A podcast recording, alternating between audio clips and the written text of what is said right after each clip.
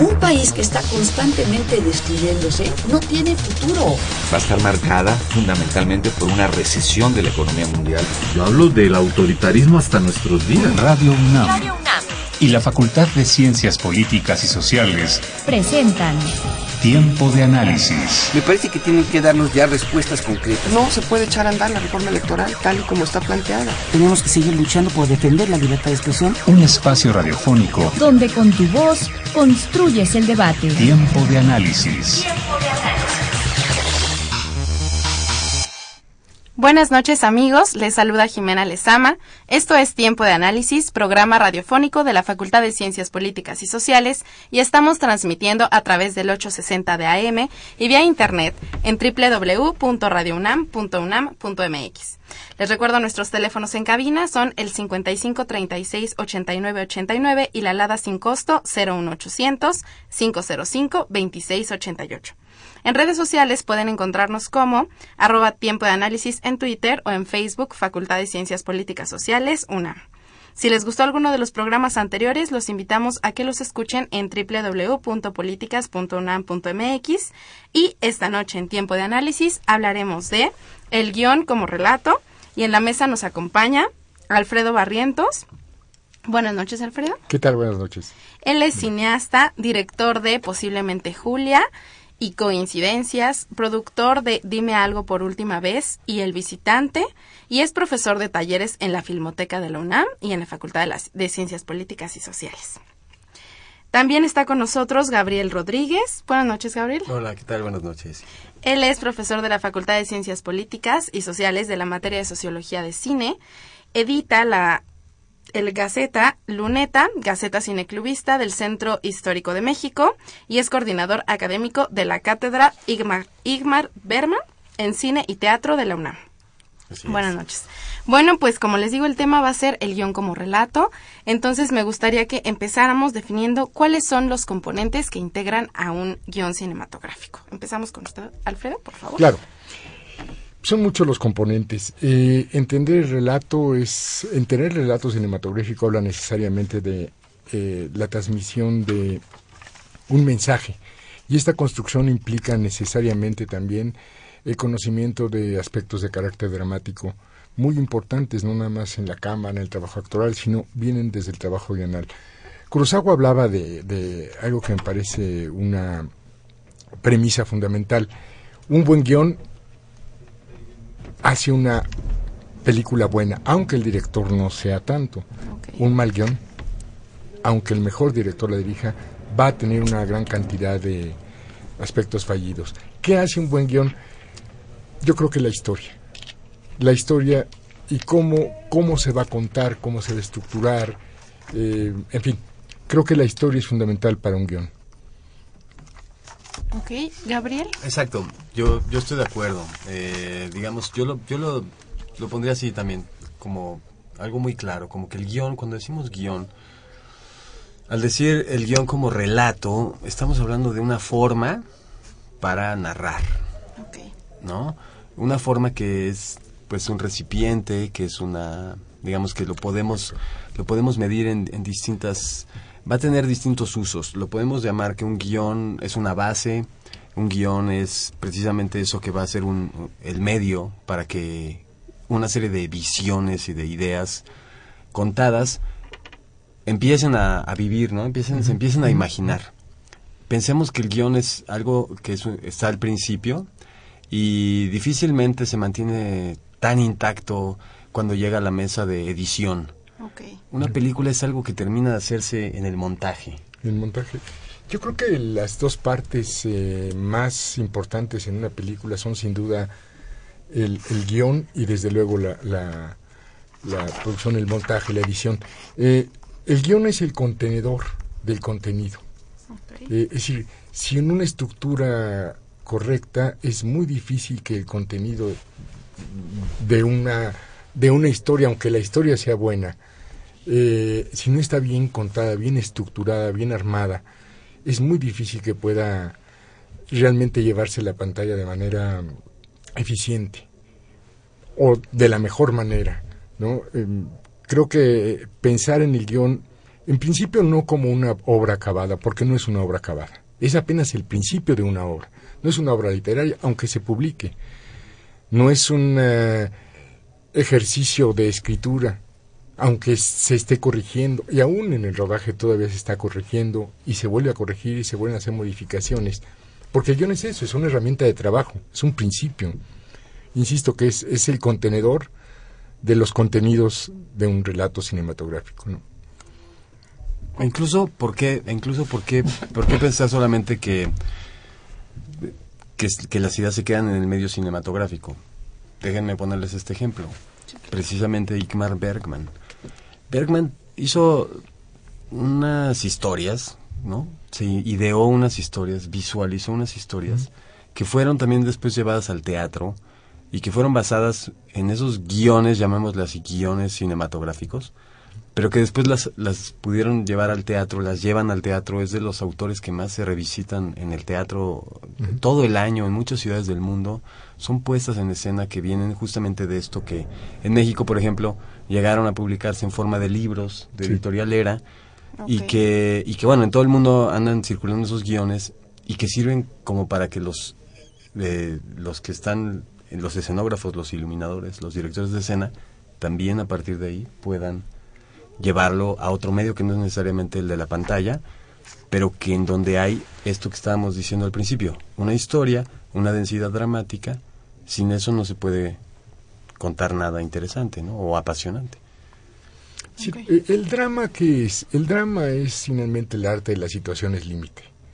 Eh, y una situación límite, si no está bien planteada, puede hacer, puede ser catastrófica, pues. Y en un guion es, es encontrando estas situaciones límite, eh, una tras otra tras otra, por qué un personaje hace esto, cuál es la respuesta que tiene. Y esto tiene que ver con el carácter del personaje y esto tiene que ver con el guion, con esta visualización, con los aspectos sonoros, incluso que van a acompañar una escena silente, eh, la sombra que pasa, el maullido del gato, el crujido de la puerta, todo eso es guion. Okay. Todo eso es guion.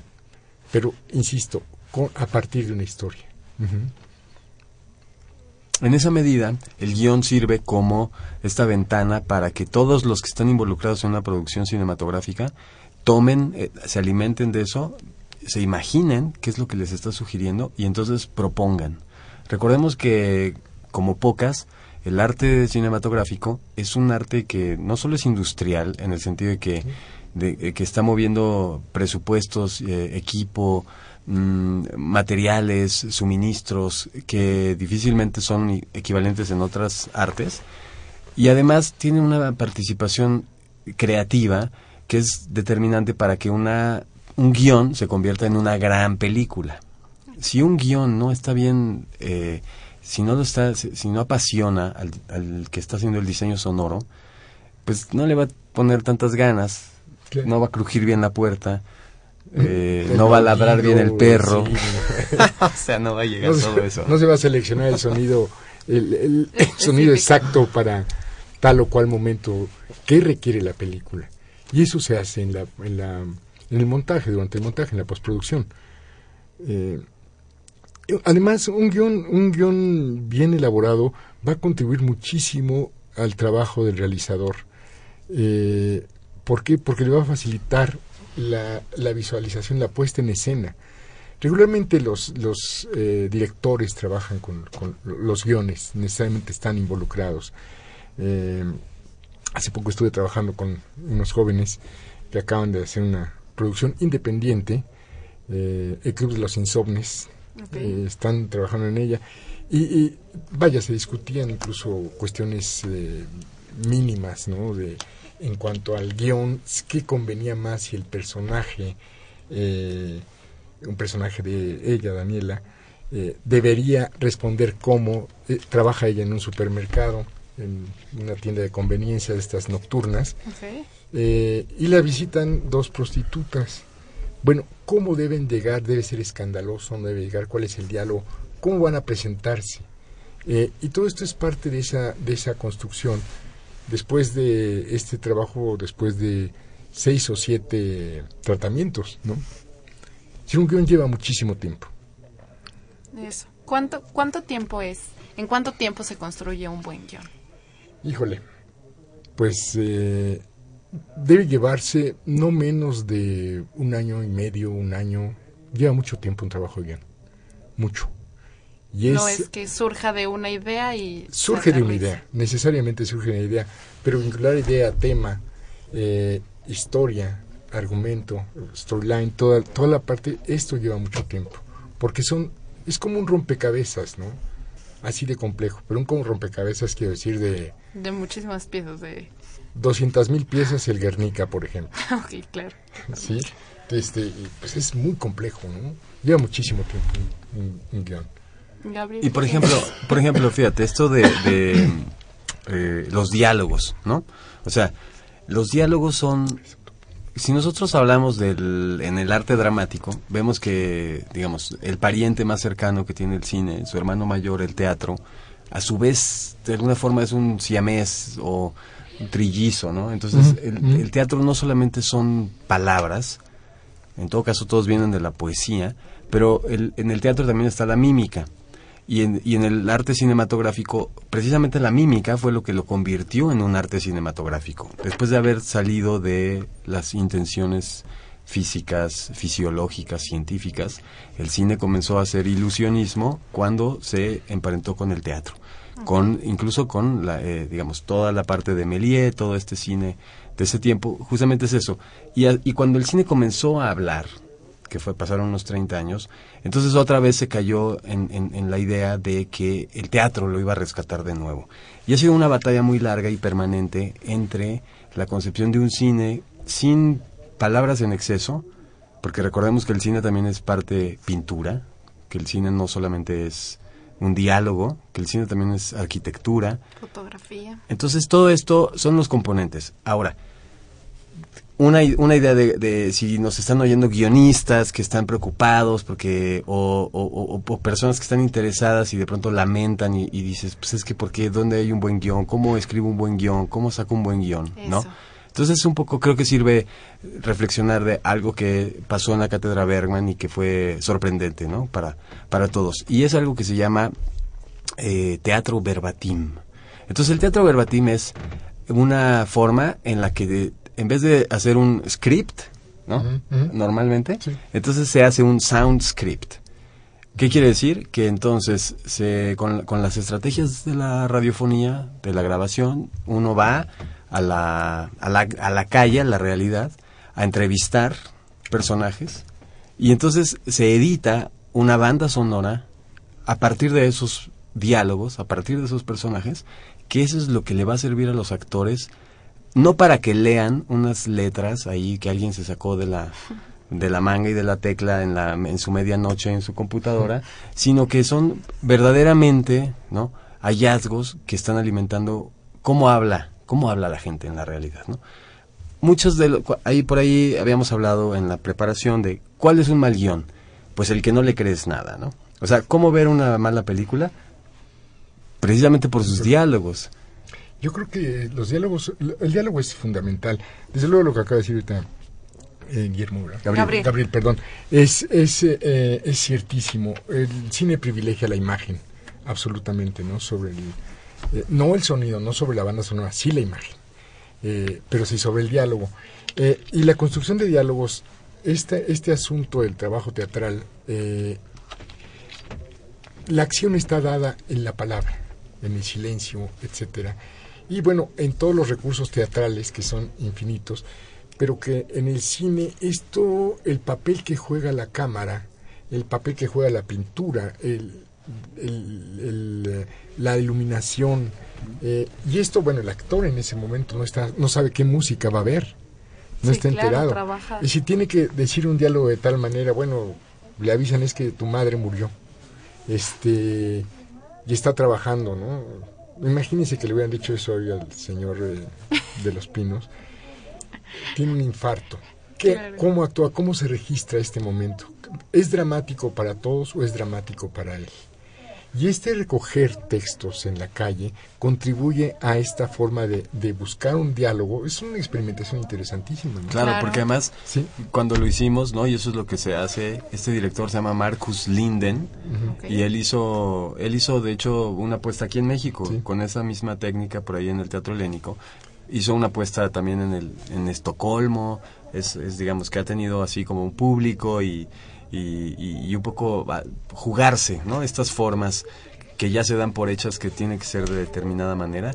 ¿Qué es lo que pasa? Que cuando tú estás mirando a los actores en vivo con unos audífonos, ellos están, es como si estuvieran leyendo el, el- el- el- el guion y lo estuvieran sacando instantáneamente. Entonces eso produce otro tipo de teatralidad, en donde no se juega a que es, a- a- digamos, se se juega con la, la convención, forma parte también del audífono.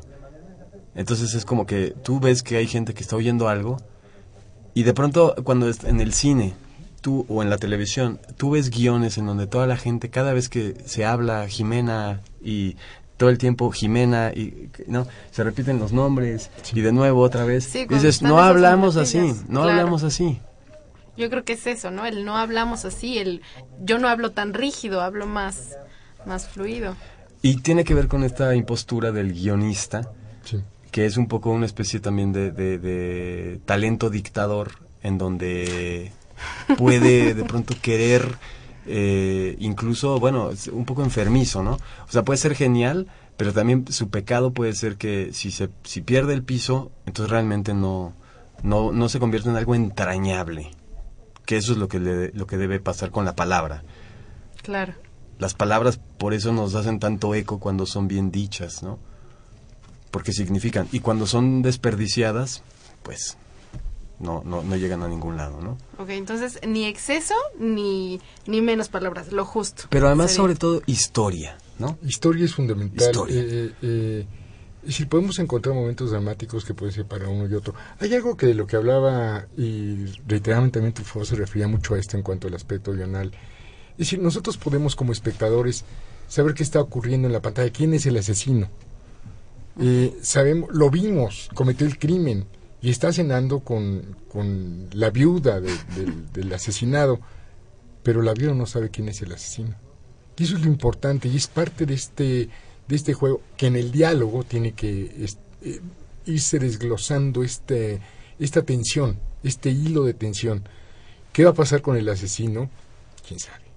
O podemos llenar como el match point de, de, evidencias el crimen de eh, eh, Christopher Wilton, ¿no? el tenista. Podemos llenarlo de, de, de evidencias y está jugando el espectador con el espectador el trabajo guional, la caída de la, de la argolla, ¿no? Eh, a partir del, del principio de la película, si cae de un lado la pelota de tenis, si cae del otro lado de la cancha, yo gano o pierdo. Y todo esto empieza con una frase, con un texto además este poco dramático. Porque es una sentencia, ¿no? Y es la premisa de, que relata toda, que permite armar toda la historia, ¿no? Y juega con el espectador. Como una el- crónica de muerte anunciada, ¿no? Algo que ya Eh, sabemos que va a pasar, pero no sabemos. No, no cómo. sabemos qué va a pasar. Eso es lo importante. Si sabemos, se vende la trama. Y al vender la trama se pierde eh, eh, mucho el, el, el- el gusto por verlo. Se sale uno de una película. Bueno, no, pero de todos modos sí pierde sentido. Ok. Si lo importante es ir viendo cómo está, cómo me lo van a contar, ¿no? ¿Qué me está planteando? E ir viendo cómo lo va narrando con la cámara y qué está haciendo el personaje. Y eso también es trabajo de guion, ¿no? De guion y por supuesto de visión del realizador, claro. Ok, perfecto. Bueno, entonces ustedes ya dijeron que no puede haber una buena película si no hay un buen guion. Estamos ahí con la primera conclusión. Perfecto. Eh, entonces, ¿qué recomendación? Ya Gabriel nos dijo algunas. ¿Qué recomendación le daría para estas personas que nos están escuchando y que están interesadas en hacer un buen guion? Yo creo que lo importante del guion es, eh, decía Ricardo Garibay, que escribir es tiempo de horas nalgas. Ok. Y hay que estar escribiendo, sentarse. Ahora, es muy importante trabajar en talleres. Eh, estar llevando un guion a un taller, a otro. El problema es que sí es tiempo, tiempo, tiempo, tiempo, tiempo. El problema para mucha gente, ¿no? Es decir, eh, se espera igual eh, plantear en, en, un guion, bueno, es que ya llevo seis meses trabajando en él, es el tercer tratamiento y no queda. Pues no queda de más porque si está escribiendo el guionista es que el Boyar, eh, aparece el desembarco del día D en Normandía. Y eso está escrito. ¿Quién va a producir el desembarco en Normandía el día D? ¿Cuántos actores? ¿Qué se necesita? Todo eso es parte de un trabajo guional. Y a lo mejor nada más es un sueño del protagonista, ¿no? Que se siente, no sé. Entonces, todos estos son elementos que implican que se lleven a un taller y que, que participe un grupo de, de igual escritores y estén discutiéndolo, analizándolo, revisándolo y pensándolo, ¿no? para poder eh, establecerlo. No es, insisto, un trabajo. A propósito del tiempo, el tiempo, recuerdo ahorita una película Titanic, eh, se llevó el trabajo guional 17, meses. El trabajo de guion, nada más. Eh, todo lo más fue de preproducción, etcétera, pero vaya, es muchísimo tiempo, ¿no? Sí, casi año y medio. Sí. Lo que pasa es que una historia, o sea, tiene que tener como que son dos niveles, ¿no? Entonces, por ejemplo, hay una estructura profunda, que eso también merece la pena que se invierta tiempo en eso, ¿no?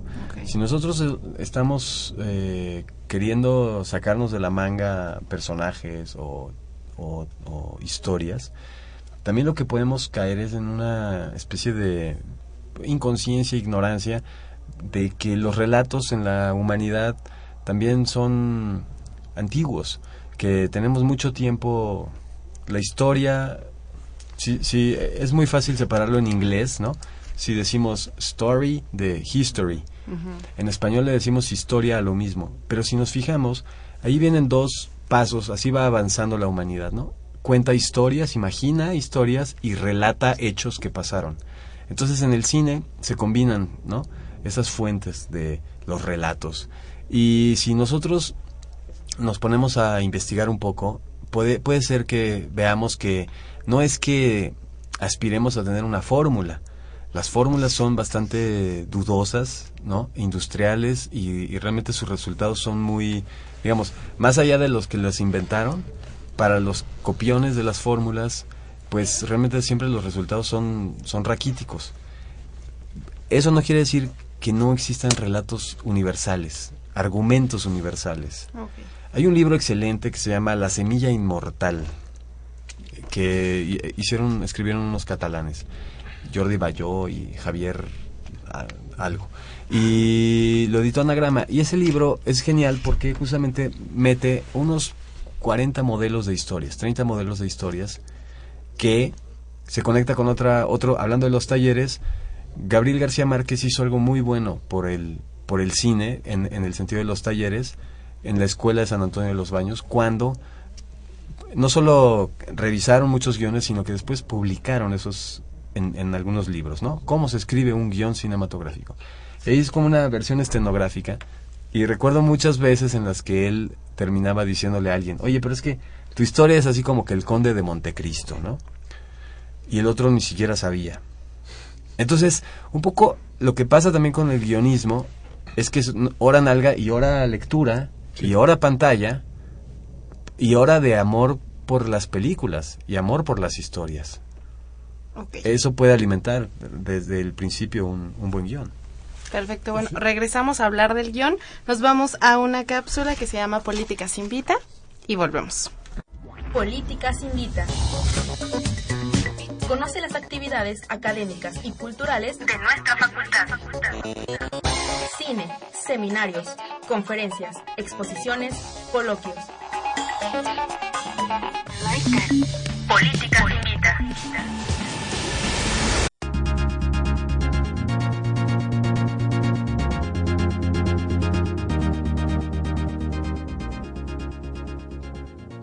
Muy buenas noches. Te saluda Jessica Mejía y esta semana, Tiempo de Análisis y la Facultad de Ciencias Políticas y Sociales te invitan a que asistas a la tertulia La lucha de la República Árabe Saharaui Democrática frente a la ocupación marroquí. Con el objetivo de dar a conocer a los estudiosos de las ciencias sociales el caso de la República Árabe Saharaui Democrática como un ejemplo vivo de la lucha por la liberación de su nación y generar una discusión con los representantes de la misma en nuestro espacio de estudio, el próximo viernes y sábado 4 y 5 de septiembre te invitamos a que asistas al nuevo jardín digital de nuestra facultad. Conoce acerca de la historia de este país en palabras de Ahmed Mulay Ali Hamadi, quien es embajador de la República Árabe Saharaui, acompañado de Laila Sánchez Curi, miembro de la Asociación Mexicana de Amistad con la República Árabe Saharaui. No dejes de asistir a esta tertulia en la que además de poder charlar con nuestros invitados, podrás disfrutar de un recital de poesía y la presentación de un libro sobre el tema. Los horarios para asistir son el viernes 4 de septiembre a las 13 horas y el sábado 5 de septiembre a las 12 horas. Esto fue todo en Políticas Invita. Sigue escuchando Tiempo de Análisis.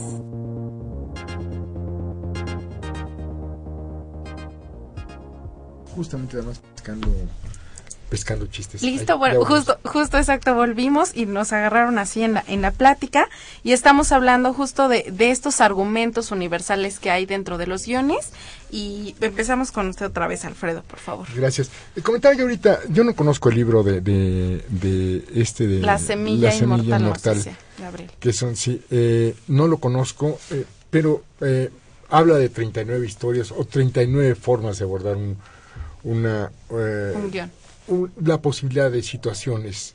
Y comentaba yo con Gabriel ahorita, de, de, en el siglo XIX un, teórico, escritor, Gustav Freytag, eh, hace lo mismo y desarrolla 39 situaciones, eh, que va desde el crimen por eh, ambición hasta, bueno, pasando por el engaño, en fin, hay una gran cantidad de situaciones y creo que hay una coincidencia en general en todos los, eh, los autores, siguiendo, que también es esto, el modelo, digamos, em, el modelo clásico de Hollywood, ¿no? De la línea del héroe, etcétera, que no es ni Hollywood, es Aristóteles, pues, digo, es principio, medio y fin y tantas, son tres actos y en tres actos se cuenta una historia. Eh, y en estos efectos van a tener sus características específicas, qué ocurre en el principio, qué ocurre en el medio y qué ocurre en el final. Y hay una coincidencia en general de los, de, de, los teóricos de, del guion, ¿no? Eh, aquí lo interesante es cómo le damos este giro a, a lo que ya está contado. Si lo pensamos, todas las historias están contadas, todas. Nadie va a descubrir absolutamente nada nuevo. Y algo que, interesa, que tocaba Gabriel que me parece también muy interesante. Si retomamos el sentido de los mitos, son mitos en todo caso los que puede uno, replantear y rever en una, en una historia. Y aunque no se sepa, eh, aunque no sepa el escritor, seguramente está tocando alguno. Seguramente está tocando algún mito, ¿no? Y esto es parte de, de esa lectura necesaria también, por supuesto, y, visión y revisión de materiales. Eh, y aquí sale una cosa a propósito de la revisión eh, de materiales.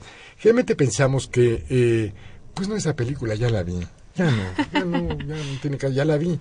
y me pregunto, bueno, si uno va al museo y ya vio una obra, la que sea, este, pues ya no voy al museo porque ya vi la obra, ¿no? Y pasa esto, pero además no vemos, no vemos la película, nos vamos con la historia. Y eso es lo que nos gusta o no nos gusta. Okay. Y no cómo está contada. Y ese es el verdadero disfrute del Y este cómo está contado tiene que ver mucho con el guion, pero muchísimo. Y bueno, como principio, ¿no? Desde luego. claro, el guion, el guion, el guion es, vamos a, a ponerlo así, el guion es como que la espina dorsal, ¿no? Y todo lo que va a sostener el guion tiene que ver con unas proporciones, unas dimensiones, unas emociones, ¿no? Creo que los ingredientes que juegan son personajes, son situaciones, son obstáculos, son conflictos, son personajes, son eh, sí protagonistas, antagonistas. Estos son los ingredientes que tienen las historias, ¿no? Para que una historia tenga un interés y entonces sea dramático, dramático a veces confundimos también, es una palabra que se utiliza muy mal. Mal empleada. ¿no? Porque de pronto como que le atribuimos algo, es decir, dramático es eso, una acción interesante que, que tiene por unas razones que también las tenemos que conocer, se hace dramático, ¿no? Es una acción que se hace, que se complica por alguna circunstancia. En todo caso, yo creo que lo, lo, lo que caracteriza a las grandes historias y a los grandes guiones es la metamorfosis. De eso se trata, la vida. A eso vamos a ver películas. A eso, por eso vamos a, a, a las piezas de teatro, incluso a los conciertos. Es un poco más abstracta la música, ¿no? Pero si nos fijamos de eso se trata, ¿no? Los movimientos están cambiando, esos personajes, esas melodías se van transformando y quien tiene un oído sensible y una educación puede percibirlo también, así como en algún momento la música acompañó la ópera y entonces nació algo que sigue siendo parte del cine, que es el leitmotiv. Entonces el, en, en el cine, cuando nosotros podemos verlo de dos maneras, lo podemos ver como la escritura, pero también, y aquí estamos en el programa Tiempo de Análisis, lo podemos ver como una forma de analizar una película. Es decir, si nosotros nos ponemos al revés, una cosa es escribirlo, pero la otra cosa es describirlo, y entonces podemos ver qué tanto cambian esos personajes, cómo empieza la película, cuáles son los momentos de cambio, cuáles son estos actos. Hay como una fantasía en la originalidad eso, eso. que es eso. Es decir, hay un sentido común de siglos. Y eso no quiere decir que estemos atrapados en un corset. Un chiste, que es lo más sencillo, se cuenta en tres actos, ¿no? Por alguna razón. Sí. Sí, como decía eh, este Alfredo, por Aristóteles, ¿no? Que nos Sí. decía que se contaba en tres actos. Entonces, este, este, esta parte importantísima, la construcción del personaje, eh, eh, eh, es, es fundamental porque un personaje, eso es de, de suyo absoluto, casi, digamos. De absoluto no puede ser nada. Y en este análisis, o pensando en una forma de análisis, un personaje siempre va a tener una meta, la que sea. Si pensamos en psicosis, eh, ¿qué es lo que buscaba Marion? ¿Qué es lo que quería Marion? ¿Por qué se asesinaba Marion? Ella va huyendo. Y lo único que importa es huir. ¿Por qué? Porque lleva un dinero que no es suyo. Y se esconde en un hotel, quién sabe en dónde. Y eso es todo. Y de ahí desata eh, a Norman Bates, ¿no? Que Norman Bates, que Norman que lo que, lo que, lo que, lo que quiere. Y ese es el punto, el carácter psicológico del personaje. Y él va persiguiendo su objetivo. Es descubierto finalmente. Pudo, no había sido descubierto antes, pero en esta ocasión sí es descubierto. Eh, esta construcción eh, implica lo que hace un personaje tiene que ser consecuente con lo que fue y con lo que quiere. No puede ser eh, de aislado. aislado. No, no, tiene que, ¿no? Y esto pensándolo en cine mexicano, eh, digamos, y por un- una película que vio muchísima gente, supongo yo, el, La dictadura perfecta, lo de Luis Estrada. El personaje de Vargas es perfectamente consecuente, pero además Luis Estrada es perfectamente consecuente con toda su, su trayectoria como cineasta. Sí, él no se despega de esto. Y no podríamos suponer, bueno, es que repite la fórmula, pues no, no es cierto, ¿no?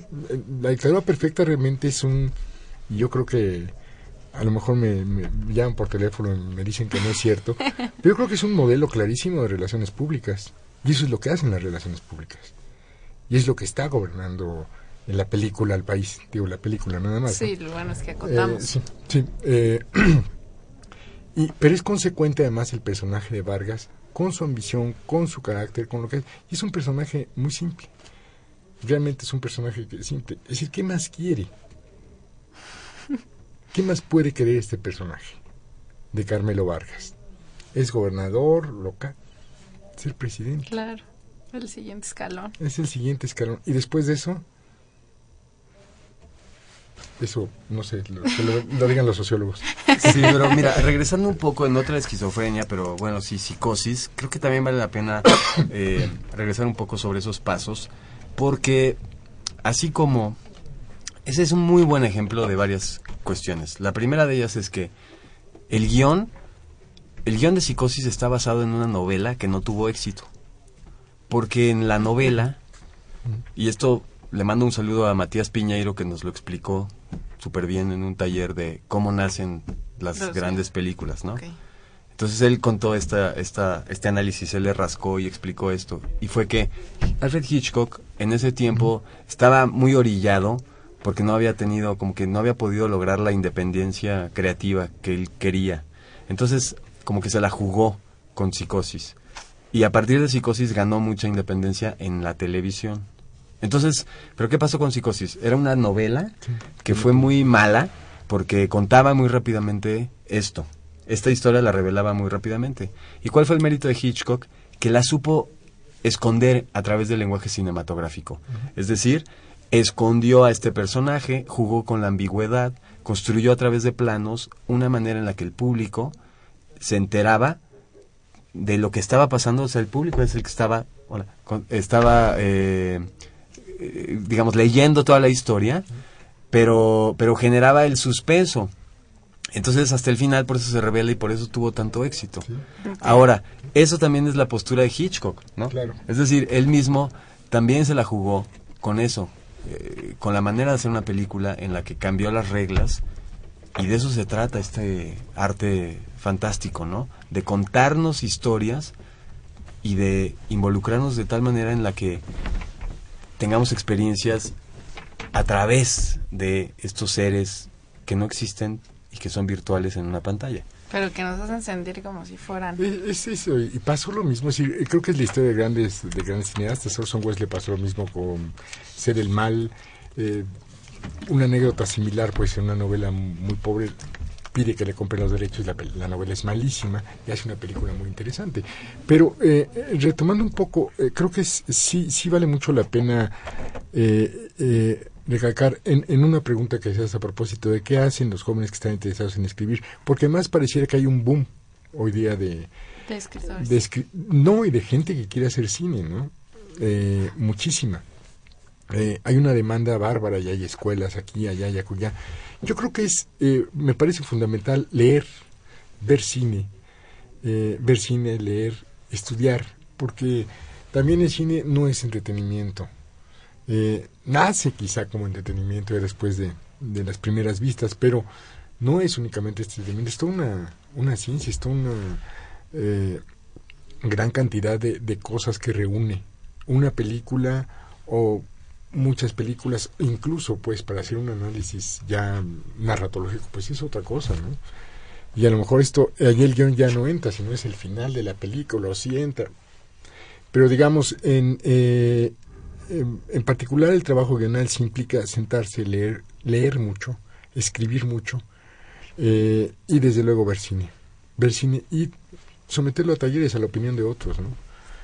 Ok, bueno, justo en este marco que nos están hablando de los talleres, eh, tenemos a Fernanda de la Cruz, buenas que es noches. buenas noches Fernanda, que es eh, de División de Educación Continua y Vinculación de la Facultad de Ciencias Políticas y Sociales y nos va a hablar de un diplomado de guion. Cuéntanos, Así es, Fernanda. muchas gracias. Buenas noches a todos. Eh, esta es una invitación a que cursen con la División de Educación Continua y Vinculación un diplomado que se está ofreciendo precisamente para aprender a hacer guiones, no únicamente cinematográficos o televisivos, sino para cualquier eh, producto audiovisual. Es un diplomado de 120 horas, está a cargo del maestro Andrés Alba, se va a impartir los miércoles y los sábados. Tiene la bondad de ser semipresencial, quiere decir que solamente nos veríamos en la facultad los sábados de 9 a 2 y los miércoles tendrían que hacer entregas, que sería por medio de nuestra, nuestra aula virtual. Okay. Entonces, todos los interesados eh, pueden comunicarse al 5622-9470, extensión 1116. Y eh, queremos hacer la um, invitación a que se inscriban. Eh, tenemos de regalo, podríamos decir, vamos a ofrecer cinco medias becas. Entonces, a los, los primeros cinco personas que nos envíen un mensaje un inbox a nuestra página de Facebook, que es División de Educación Continua y Vinculación, guion políticas, guion UNAM. Van a recibir este regalo, podríamos decirlo así, Y a todos los demás, pues esperamos contar con su presencia en cualquiera de nuestras otras actividades. Pueden también comunicarse a nuestro Twitter, que es arroba Políticas. Ok, muchas gracias. Muchas gracias. Bueno, pues yo igualmente, si están interesados, les recuerdo los números en cabina, que son 55 36 89 89 y la alada 01800 505 26 88. Les recuerdo que en Twitter estamos en arroba tiempo de análisis y en Facebook como la Facultad de Ciencias Políticas y Sociales, guion 1. Bueno, pues continuamos hablando de el guion como relato y justo hablábamos de esta, esta importancia de, de que lo importante para hacer un guion o para todas estas personas que están interesadas en hacer un guion era ver cine y estudiarlo sobre todo, no pensarlo como, como algo que, que nace y que, y que, que surge de la nada, sino que debe trabajarse. Entonces, en este sentido, me gustaría preguntarles acerca de, ya que estábamos entrando en cine mexicano, de esta película tan premiada llamada Birdman, que ganó el Oscar a Mejor Guión Original. ¿Qué tan de acuerdo están ustedes con esta premiación o no? Empiezo ahora contigo, Guillermo, por favor. Gabriel. Bueno, no sé si estaría de acuerdo primero en, decirle película mexicana. Ok. Es decir, es, son, son, es un equipo mexicano eh, de realizadores, ¿no? Que, o sea, realizadores entendemos también al camarógrafo, está metido en eso, y el, el diseñador sonoro, ¿no? Pero es una película que está escrita en inglés, ¿no? Que está actuada en inglés, que está producida en inglés y que siento que es un poco desmesurado decir que es mexicana porque, bueno, podríamos identificarnos en, muchas circunstancias y hacernos eh, un poco sentir el parentesco con y la solidaridad con, con este gran director. Pero, pero yo no creo que sea una película mexicana, o sea, yo sí creo que es una... Entonces siento que está, que es una película muy americana, muy norteamericana en ese sentido y que, y que está muy bien premiada y muy bien reconocida porque está tocando puntos que le interesa mucho a esta comunidad, ¿no? Cuando nosotros pensamos en la industria norteamericana, a veces también tendemos a verlo como un blanco negro en donde no se entiende muy bien porque no se conoce, porque la industria, la industria no le interesa explicar cómo funciona la industria. Entonces la industria solamente nos lleva a ese momento de este esta noche de espectáculos en donde no entendemos cómo funcionan las cosas y como solamente son espectáculos, entonces solamente se señalan con unos reflectores que nos encandilan. Esa película tiene muchos méritos como guion, porque está trabajando en varias capas, está trabajando con varios personajes y está trabajando varios conflictos. Tiene, tiene muchos méritos porque está trabajando en un tiempo real, en el sentido de que está sucediendo algo, pero además tiene la facultad de que está haciendo uso de la esquizofrenia de un personaje para crear algo que solamente ve el espectador con él. Entonces, en ese sentido tiene mucha capacidad de que uno tenga una empatía, porque todos escuchamos voces en nuestra cabeza, ¿no? Y sentimos a alguien que nos está mandando y que nos está diciendo hacia dónde ir o, cómo es. Entonces, yo creo que sí tiene muchos méritos eh, como una historia, como una propuesta, que justamente se da en un contexto y por eso tiene tanto eco, porque es una película que habla de la reinvención de un personaje caído, pero además habla de esto que está sucediendo hoy en día, que es como regresar al teatro, como si fuera una, una Matrix eh, con un prestigio que pierde la televisión, que pierde el cine industrial, y es como si en este acto, frente al público, en un espacio público, en una teatralidad muy grande, él se juega la vida, es decir, él va a ganar la, la, el reconocimiento quitándose lo único que tiene, ¿no? O atentando contra sí mismo. Eso es la sociedad norteamericana, o sea, ese es el suicidio delante de los otros. Por eso yo creo que está tan tan tan reconocida, ¿no? ¿Qué piensan? Sí, ese coincido plenamente con todo, ¿no? Esta, este reflejo de la sociedad, este em, enfrentamiento consigo desde el principio en esta fantasía del vuelo en la película, en esta levitación. Eh, habla de su necesidad de ser, pero habla al mismo tiempo de esta sociedad norteamericana, él ya no es lo que fue. Si lo recuerdan por aquello, si ya no soy lo que fui, pero sigo siendo aquel que fui. Y es el debate finalmente con el que va jugando todo el tiempo. El trabajo que hace en esta, la serie de planosecuencias, que además eh, yo no entiendo por qué premiaron hasta ahora a, a porque desde Los Niños del Hombre hace un trabajo espléndido de cámara, pues, eh, eh, en, un minicoche girando, sale la cámara, regresa, no sé por qué, pero bueno, eh, ahorita digo, no es que sea menor, al contrario, ¿no? Yo creo que es también parte de esta forma que narrativamente contribuye muchísimo al personaje, le ayuda, porque es, es este asunto de verdad casi esquizofrénico de la cámara también, ¿no? El hilo siguiendo el y el sonido, la banda sonora con este este esta percusión atrás golpeando nos empieza a estimular todo. Y eso es parte del guion. Y es un guion muy bien pensado, eh, muy, muy trabajado, eh, en donde el, desde mi punto de vista el personaje, y ese es carácter del personaje, tiene que ver con este yo frente a mí y lo que fui y lo que soy. Y eso es lo que lo lleva a la muerte, ¿no?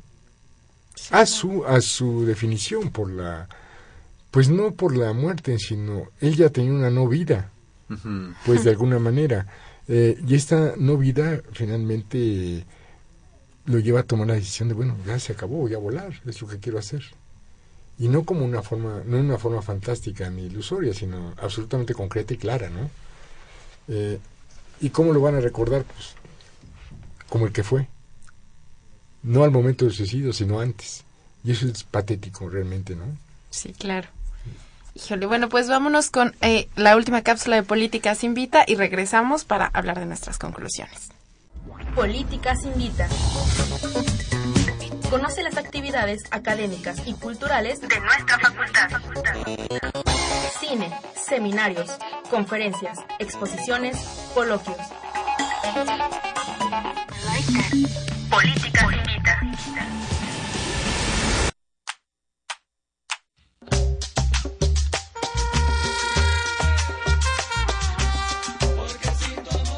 Muy buenas noches. Yo soy Jessica Mejía y esta semana, Tiempo de Análisis, la Facultad de Ciencias Políticas y Sociales y el grupo musical Son de Aquí te invitan a la presentación del disco De Aquí Son.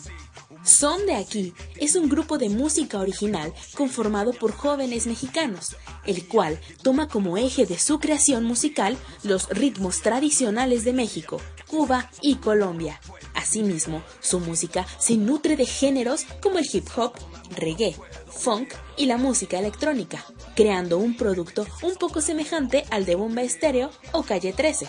La originalidad de Son de Aquí radica en su interés de crear un sonido propio y diferente, así como una propuesta escénica interesante para los espectadores, que está formada por danza, luces y una instrumentación que incluye jarana, tres cubano, gaita colombiana, percusión latina, tarimas para zapatear, cajones, tambora y alegre colombiano, así como metales.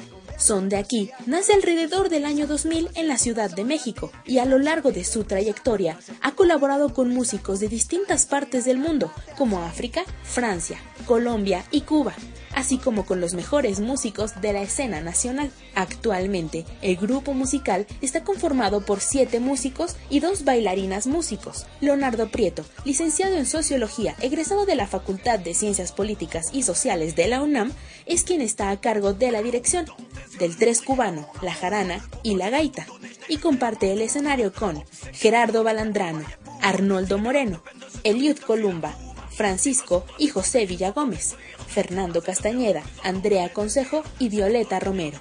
La presentación del disco titulado De aquí son, segundo álbum de la agrupación, se llevará a cabo el próximo sábado 12 de septiembre a las 19 horas en el Teatro de la Ciudad Esperanza Iris, ubicado en Donceles 36, Centro Histórico.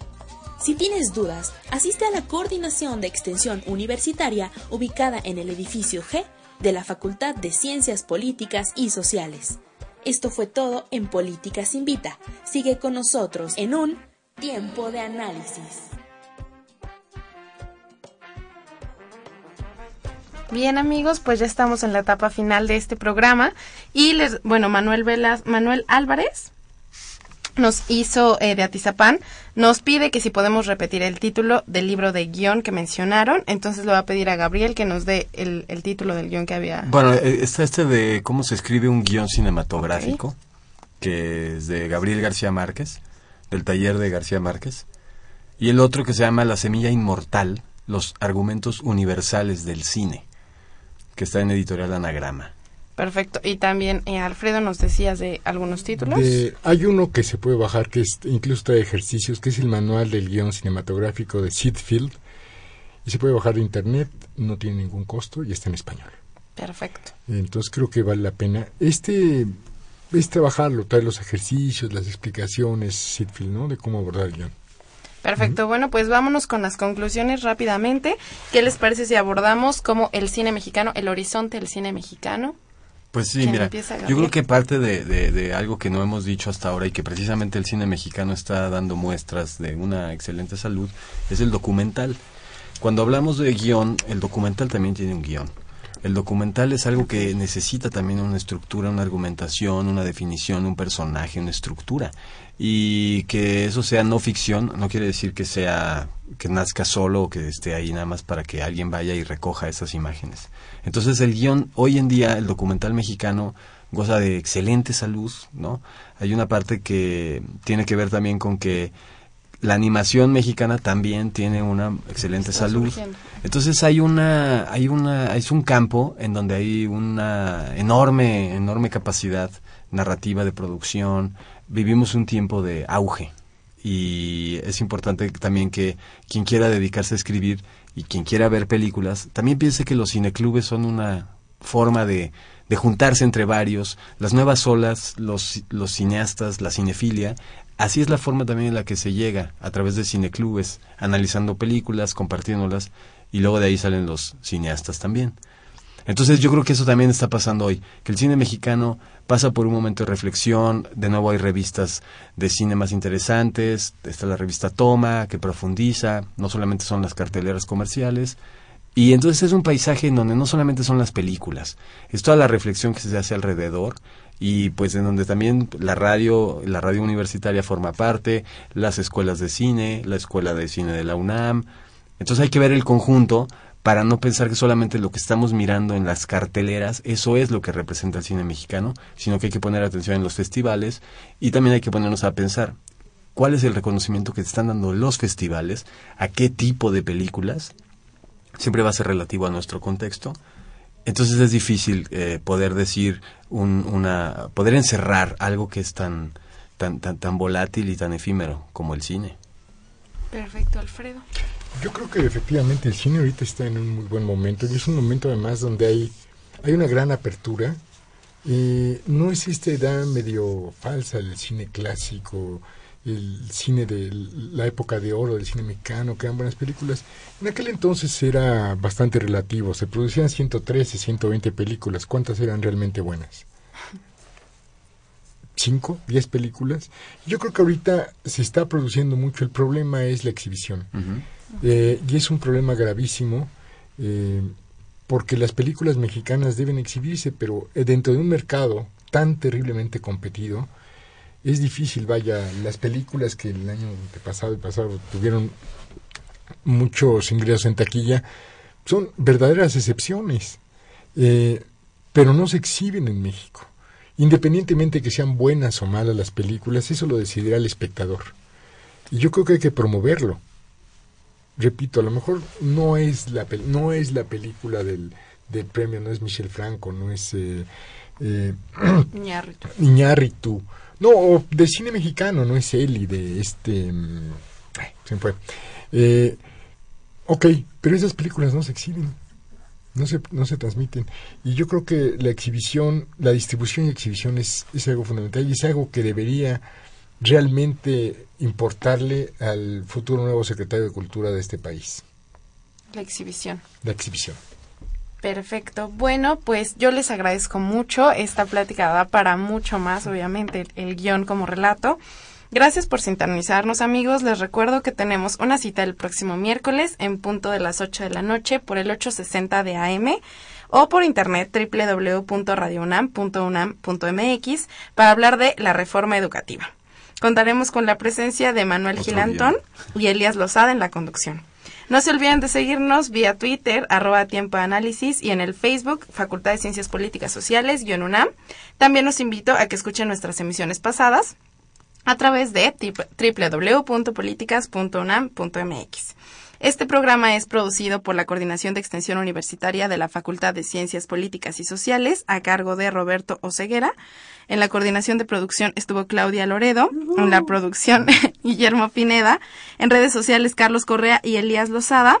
Estuvo en la cabina y operación Humberto Sánchez Castrejón, en continuidad Gustavo López. Y bueno, yo les agradezco a ustedes, a Gabriel Gabriel Rodríguez, muchas gracias. A todo el auditorio y felicidades a tiempo de análisis. Ah, muchas gracias, Alfredo. Gracias, al contrario. Gracias, Alfredo Barrientos. Bueno, pues se despide de ustedes Jimena Lezama. Que tengan una muy buena noche. Esto fue Tiempo de Análisis. Tiempo de Análisis. Una coproducción de Radio UNAM y la Coordinación de Extensión Universitaria de la Facultad de Ciencias Políticas y Sociales.